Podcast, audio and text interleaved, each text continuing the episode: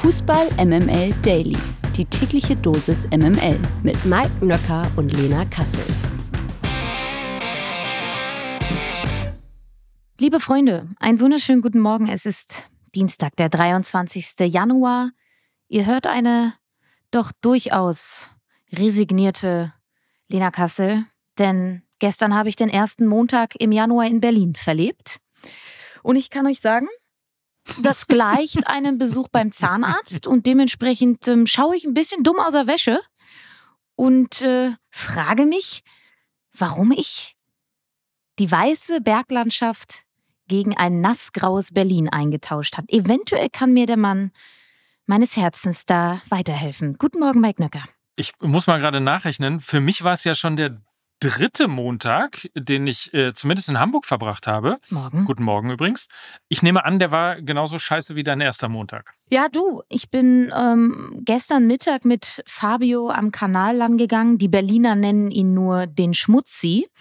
Und ich bin. Fabio nennen Sie den Schmutzi? Nee, Fa Fabio nennt man natürlich nicht den Schmutzi. Der ist der reinste Hund, der in Berlin rumläuft. Man nennt natürlich das Gewässer in Berlin okay. den Schmutzi, weil da findet sich ah. allerlei. Also ja. wenig Ente, mehr irgendwelche Flatscreens im Kanal und so weiter und so fort. Also es war wirklich sehr, sehr grausig. Und ähm, als ich dann auf mein Handy schaute, wie man das dann halt so macht, wenn man spazieren geht. Man hat natürlich die ganze Zeit das Handy in der Hand. Bin ich fast auf eine tote Ratte getreten. Und dann dachte ich, ach, wie schön, ne? Endlich wieder zu Hause. Herrlich. ja, so kann es passieren. So, aber äh, lass uns doch ein bisschen Sonne in dein Herz äh, quatschen, mehr oder weniger, und einfach anfangen mit diesem fantastischen Podcast. Ja. Ich finde, wir sollen auch nicht unbedingt ein Downer für die da draußen sein, sondern wir sind ja vielleicht sogar die erste Stimme des Tages, dass sie, die sie wahrnehmen. Insofern, wir müssen ein bisschen Freude ausstrahlen und ein bisschen Glück und Glückseligkeit. Insofern jetzt jetzt hier los. Dafür yeah. bist du ja da. Super. Yay, yay, yay. Hm.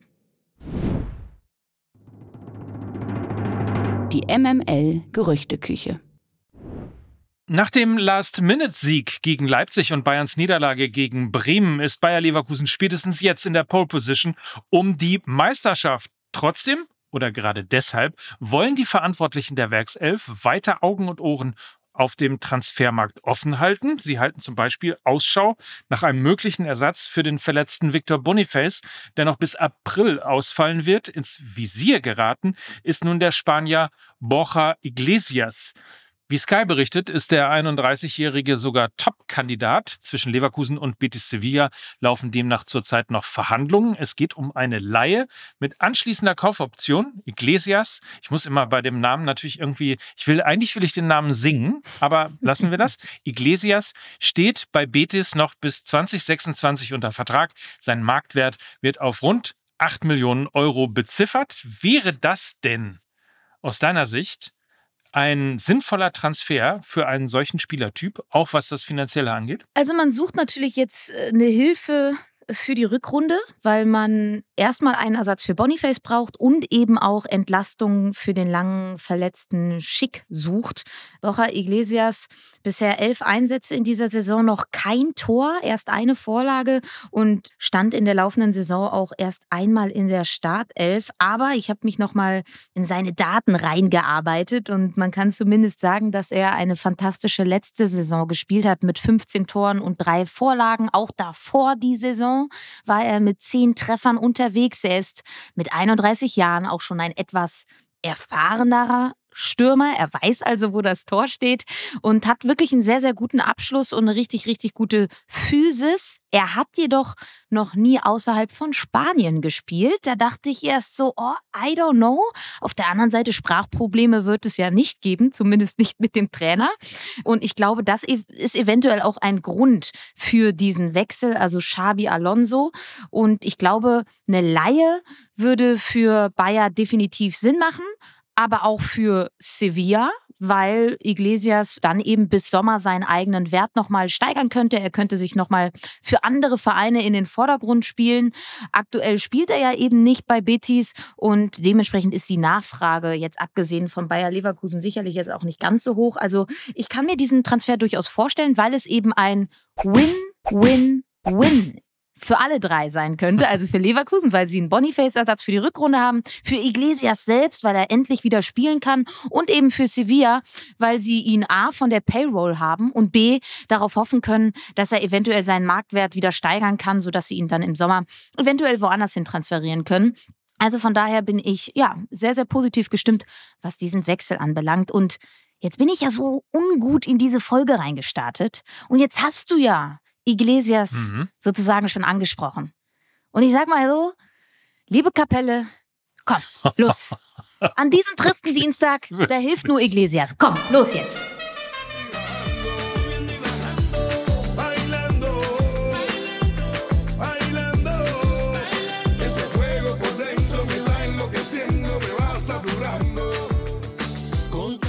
Ich denke an Julio Iglesias, du denkst an Enrique Iglesias. Ja, natürlich denke ich an Enrique Iglesias. Hä? Ich habe an Julio oh Iglesias gedacht. Das ist der Vater.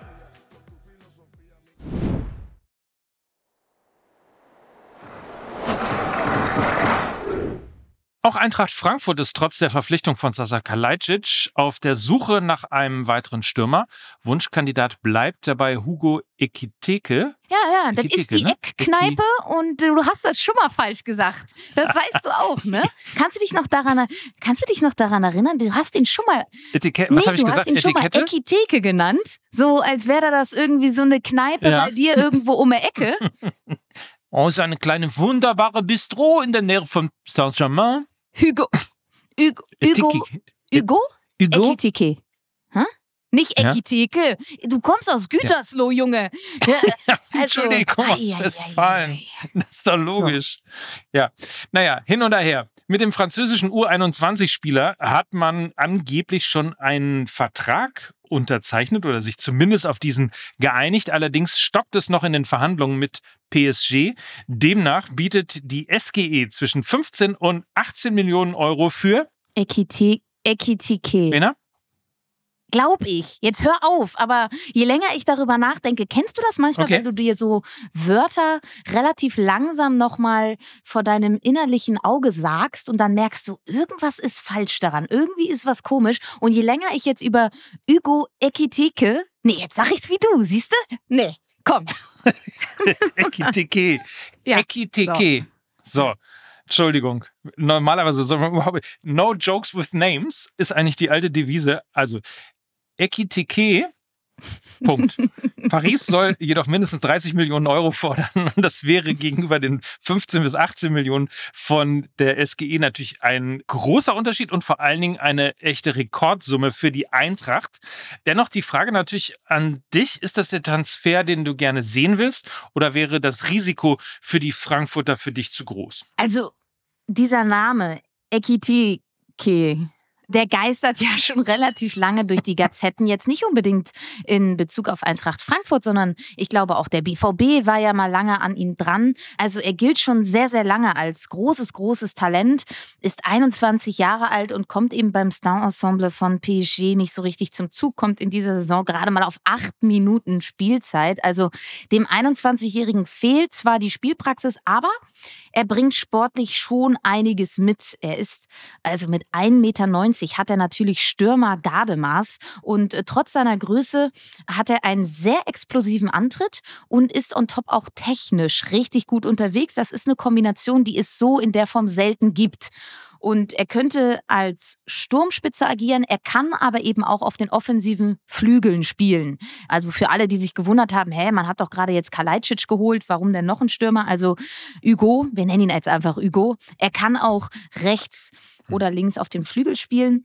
Und ich glaube, wenn man ihn sie, also es ist ein bisschen ein Drahtseilakt, weil mit 21 Jahren ist er natürlich ein sehr entwicklungsfähiger Stürmer und es könnte ein richtig smartes Investment sein aus Eintracht-Sicht, weil startet er durch, kann man ihn für wesentlich mehr Geld auch wieder verkaufen. Er kann aktuell sein Können nicht vollends unter Beweis stellen, weil er bei PSG nicht spielt. Deshalb ist es natürlich auch ein Risiko für die Eintracht. Weil eben PSG auch so viel Geld für ihn haben möchte. Und bis auf ein Versprechen, dass er eben ein riesiges Talent ist und tolle Anlagen hat, mehr weiß man eben bisher nicht. Wie ist er, wenn es ähm, in drei Wettbewerben zutage geht? Ja, wie ist er in der Wettkampfpraxis?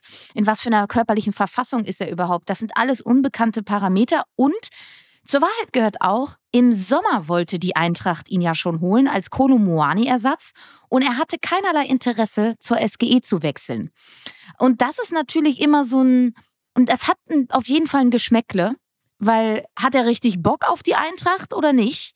Und ich glaube, das ist wirklich ein Drahtseilakt für Krösche und Co. Und ich weiß nicht, also man hat ja bei Kolomoani gesehen, PSG ist jetzt nicht unbedingt der angenehmste Verhandlungspartner, aber ich glaube, eine, eine Laie mit Kaufoption und jetzt keine direkte Kaufpflicht wäre eigentlich die beste Lösung. Ich weiß jetzt nicht, ob sich PSG darauf einlassen würde. Ich glaube, aus, aus Frankfurts Sicht wäre das, glaube ich, die Variante mit wesentlich weniger Risiko. Ein Schuss, ein Tor, die Werbung. Wir begrüßen einen alten Bekannten, nämlich Jobrad. Hello again. sc.jobrad.org. Das ist eure Adresse für Nachhaltigkeit, für Mobilität, für Fahrräder, Lena, für, für einfach individuell, ich sag mal, die Mobilitätswende selber zu machen. Ja, und vielleicht ist dem einen oder anderen Jobrad auch schon mal ins Auge gesprungen, denn Jobrad ist Hauptsponsor des SC Freiburg. Also zwei Freiburger Originale sind da zusammengekommen und sind schon lange Profis in Sachen Nachhaltigkeit. Und du kannst dir bei Jobrad eben dein Traumrad als Dienstrad aussuchen und dabei äh, echtes Geld sparen. Alle Infos findest du bei deinem Arbeitgeber oder eben auf sc.jobrad.org org und ich sag mal so, du kannst dann eben dieses Jobrad aber nicht nur auf dem Weg zur Arbeit nutzen, nein, du kannst es natürlich auch in deiner Freizeit nutzen.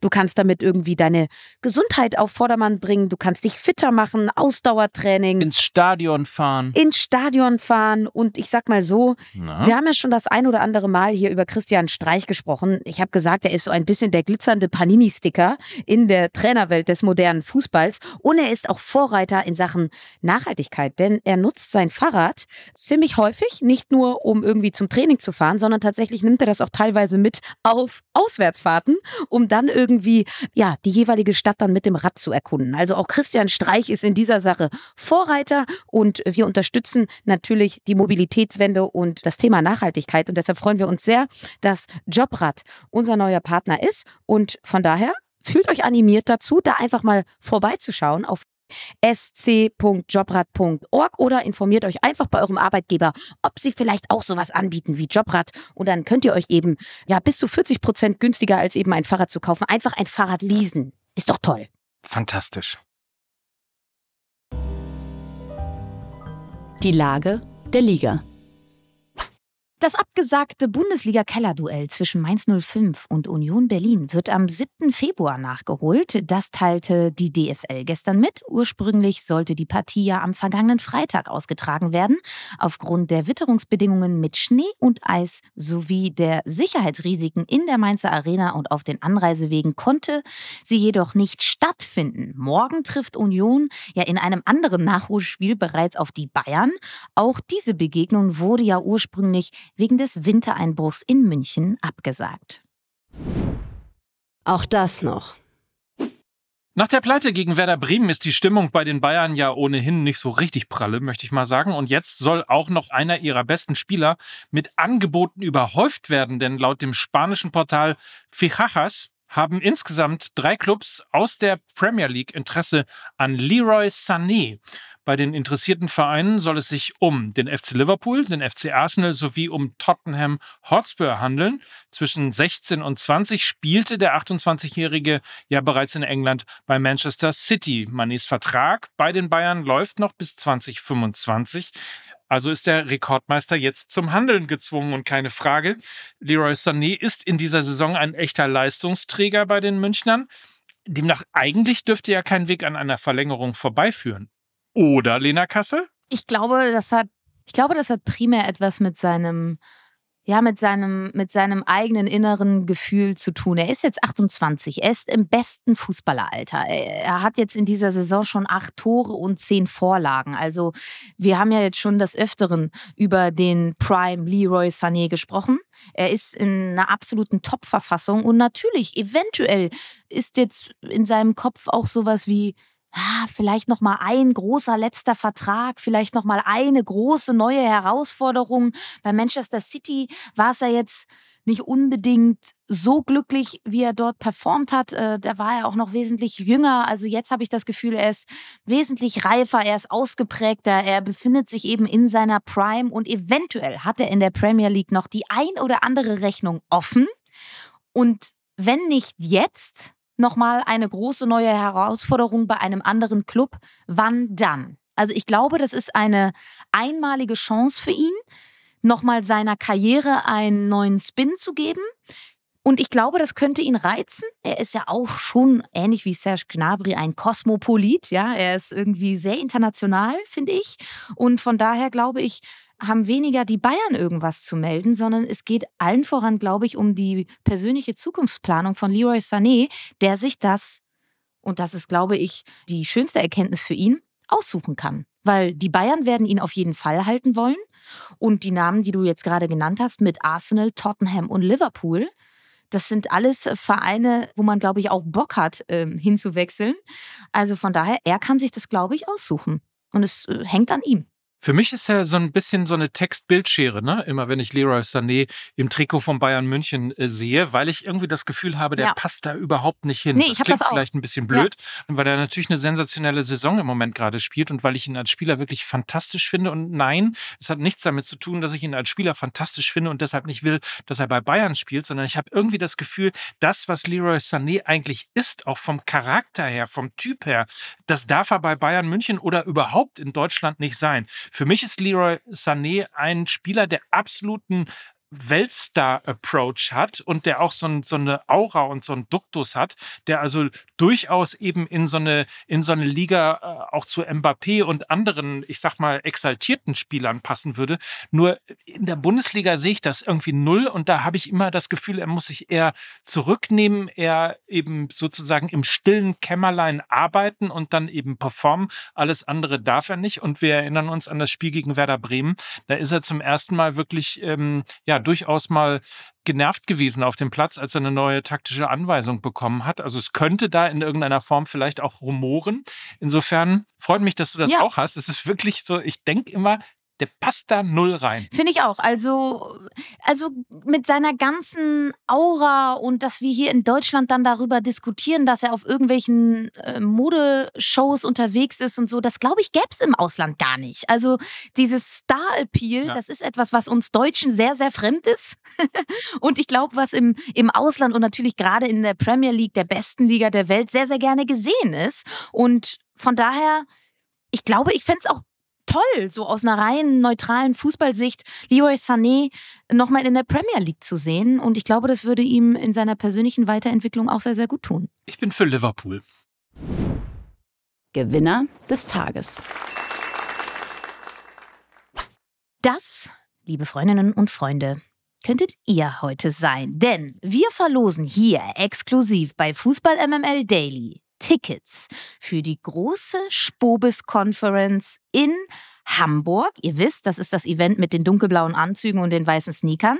Nächste Woche ist es schon soweit. Dann kommen die wichtigsten Player des Sportbusiness bei der Spobis Conference zusammen. Mit dabei sind unter anderem UEFA-Präsident Alexander Schäferin, DFB-Sportdirektorin Nia Künzer und BVB-Geschäftsführer Hans-Joachim Watzke. Und ich weiß, dass auch du mein lieber Herr Mike Nöcker, dort sein wirst. Selbstverständlich werde ich dort sein und äh, auch auf der Bühne sein. Also es wird auch eine kleine Talkshow geben zum Thema 50 plus 1. Unter anderem ist Alex Schlüter mit dabei und Almut Schuld.